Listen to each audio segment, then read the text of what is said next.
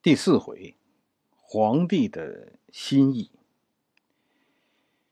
呃，你有没有从陶谦上任到陶谦死看出什么问题？当然有问题。公元一百八十八年，这一年虽然多处黄巾军还在抵抗，但黄巾军的主力已经被消灭。皇帝这个时候正是最高兴的时候，甚至于皇帝开始分封天下。陶谦就是这一年受到的封赏。陶谦升任徐州刺史。皇帝在高兴以后啊，马上就意识到出了问题。什么问题呢？现在大臣们开始掌握军权了，这可不成。这样大臣们早晚要闹事。于是陶谦担任刺史一年以后，陶谦升任徐州牧。表面上看。陶谦这是升了一级，但实际上，刺史是武官，牧是文官，武官现在转为文官了。皇帝这样做是在削弱这些平灭黄巾军的功臣的势力。其实不单单是陶谦，刘备也是在这个时候被迫离开县令位置的，就是张飞怒鞭督邮的事情。但皇帝的削弱大臣势力的行动成功了吗？没有。你看，六年以后，就是公元一百九十四年，陶谦死的时候，这个徐州牧陶谦就能拿来送人了，不是吗？陶公祖三让徐州，陶谦要把徐州送给刘备。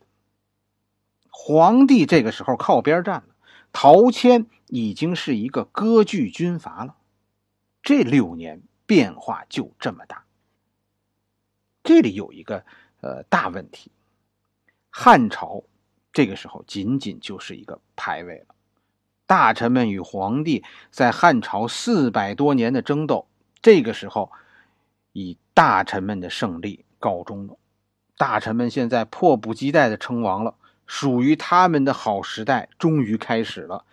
陶谦们。曹操们、袁绍们现在都有说不出的快乐。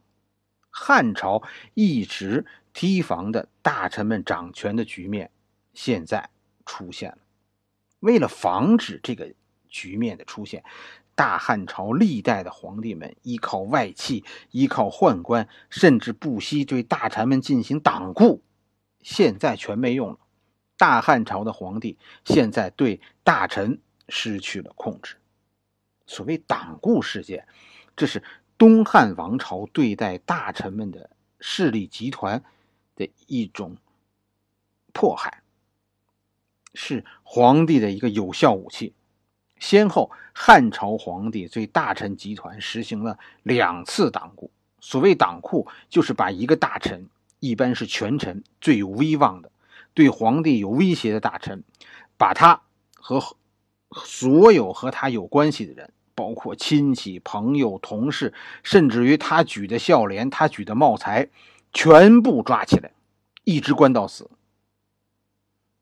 哪个大臣敢出头，皇帝就党锢他，把你的势力连根拔起。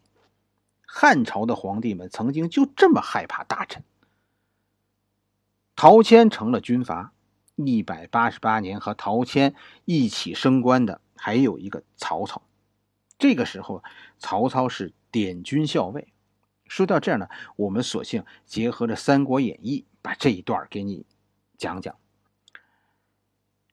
还是说，一百八十八年，皇帝当时重新组织了禁卫军。你看皇帝的安排，就能看出皇帝心中谁是自己的近人。皇城的守卫，皇城守卫部队被称为禁军。禁军的总指挥是上军都尉简硕，这就是当时那个大太监。中军都尉是袁绍，典军校尉是曹操，右校尉淳于琼。曹操和淳于琼是老相识，最后官渡之战，曹操就是劫了淳于琼镇守的乌巢，这是后话。今天我们先就讲到这里，明天我们继续。